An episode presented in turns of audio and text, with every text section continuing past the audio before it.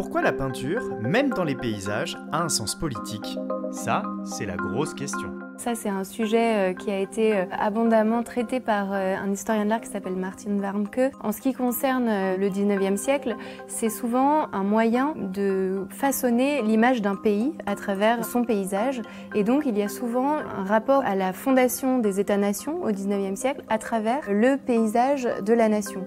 En ce qui concerne la peinture danoise, puisque c'est notre sujet, on a donc des artistes qui, au début de la période, partent beaucoup en Italie, qui peignent beaucoup les paysages italiens et petit à petit qui vont être exhortés par euh, Euyen, qui est l'historien de l'art euh, de, l'époque, le critique d'art euh, de l'époque, à plutôt arpenter le Danemark, le pays, et à aller vers les pays scandinaves pour peindre à la fois le peuple suédois ou alors les grands paysages de Norvège, les fjords, etc. C'est un acte politique dans la mesure où ça permet de montrer l'image de la nation danoise et donc euh, représenter le pays, représenter euh, à quoi ressemble le Danemark avec ses forêts de hêtres ou avec la lande du Jutland, avec euh, ses fjords, avec ses littoraux.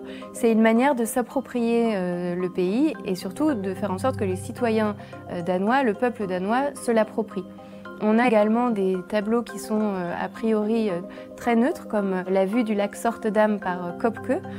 On voit dans l'esquisse préparatoire au tableau un paysage très neutre et dans la version finale, Kopke ajoute le drapeau danois au bout d'une hampe pour vraiment signifier que le paysage, c'est le paysage danois. Donc il y a vraiment un sens euh, politique au sens de euh, euh, vraiment faire reconnaître ce qu'est le pays pour tout le monde, c'est-à-dire pour les citoyens, mais aussi à l'extérieur du Danemark.